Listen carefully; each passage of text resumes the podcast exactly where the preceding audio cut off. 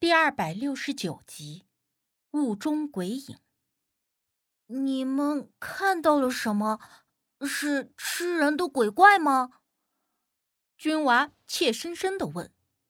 刘队长默了一瞬，似是在考虑该如何形容这件事。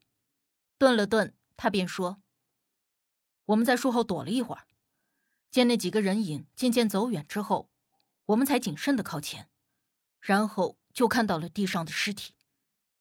谁的尸体啊？不清楚，穿着冲锋衣，血迹也没有干，应该是刚死不久。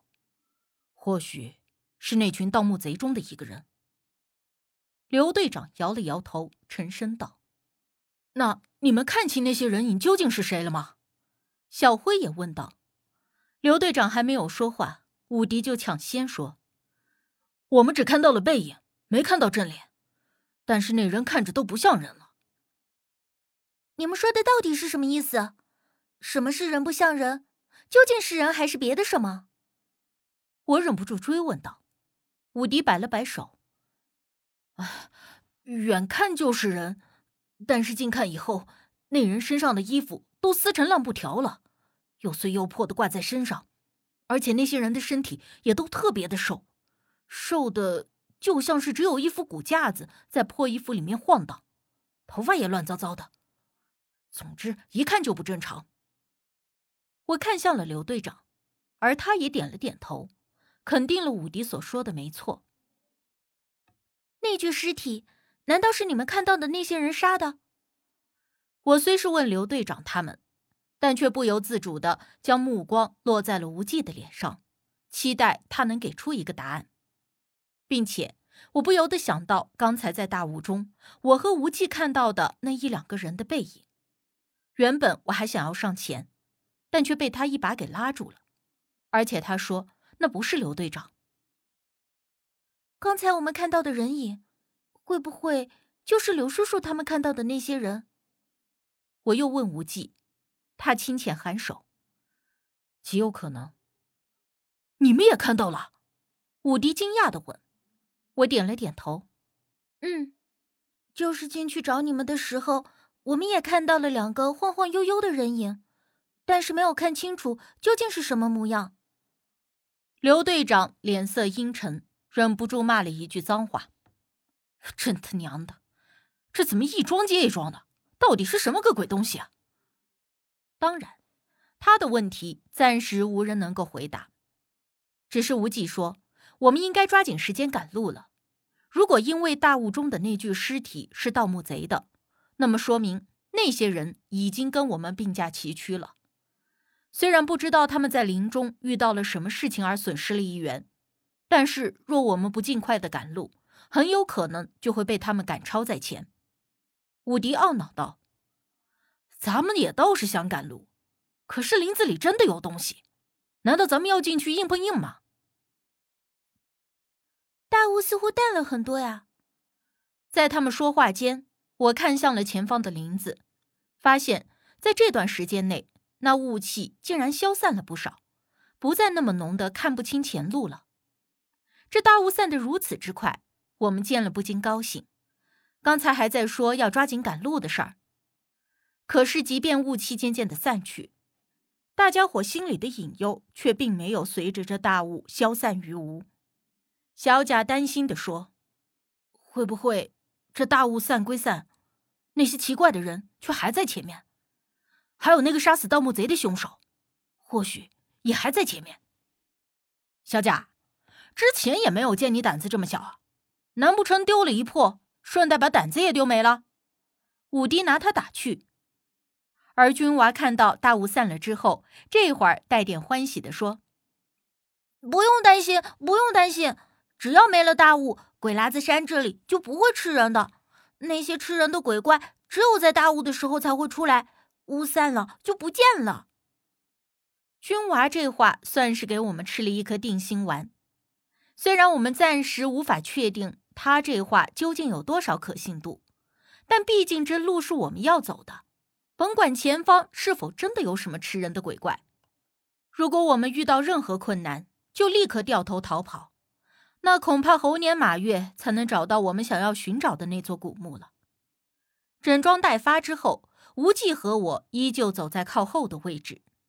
他虽然没有说什么，但我能够看得出来，他一直都很警惕的观察着周围，因为他只要认真起来，神情就会变得比较严肃，微微蹙起眉心。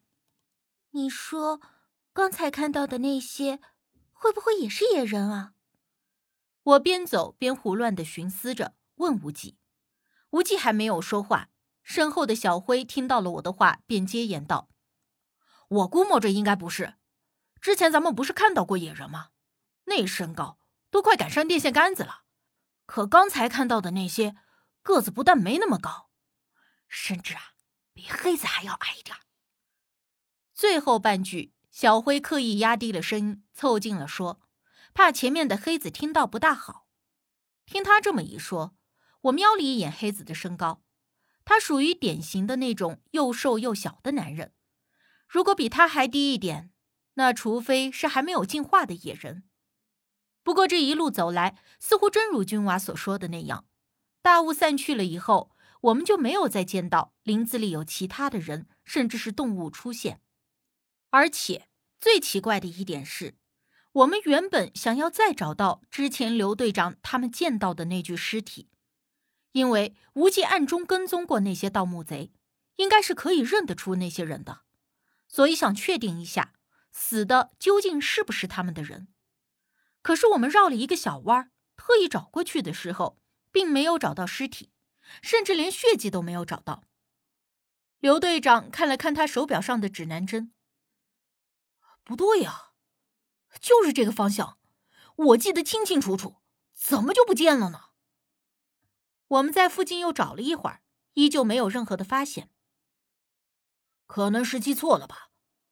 老邱的语调中带着点风凉话的意思。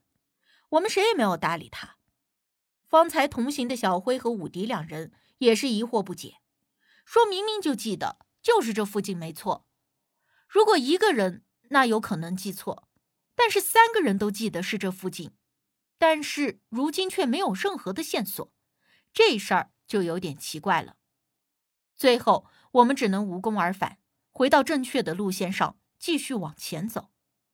虽然尸体不见了很奇怪，可是我们的时间紧迫，没有多余的空闲在这里寻找尸体、推敲案情了。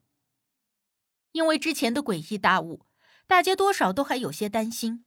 所以一路上都很沉默，并且无不小心翼翼的时刻注意着周围的情况。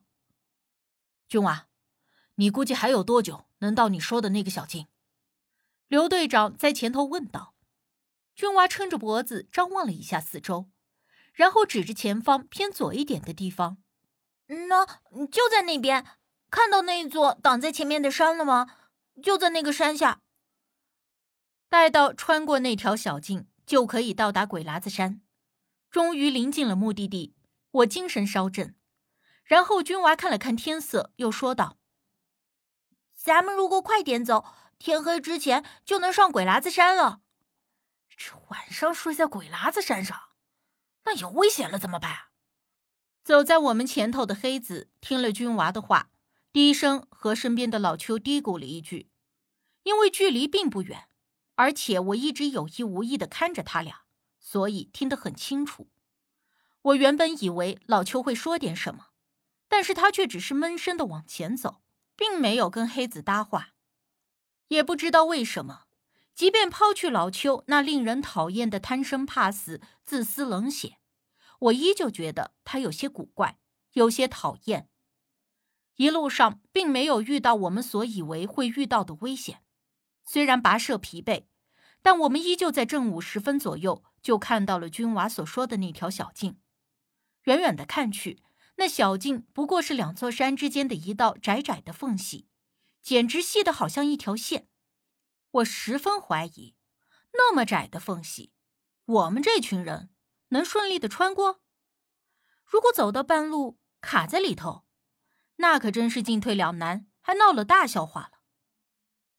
这小径，这这也太窄了吧！走近以后，刘队长皱着眉头说：“君娃说，这个洞口是有点窄的，但是往里面走会变得宽一些，一个人正好可以通过去。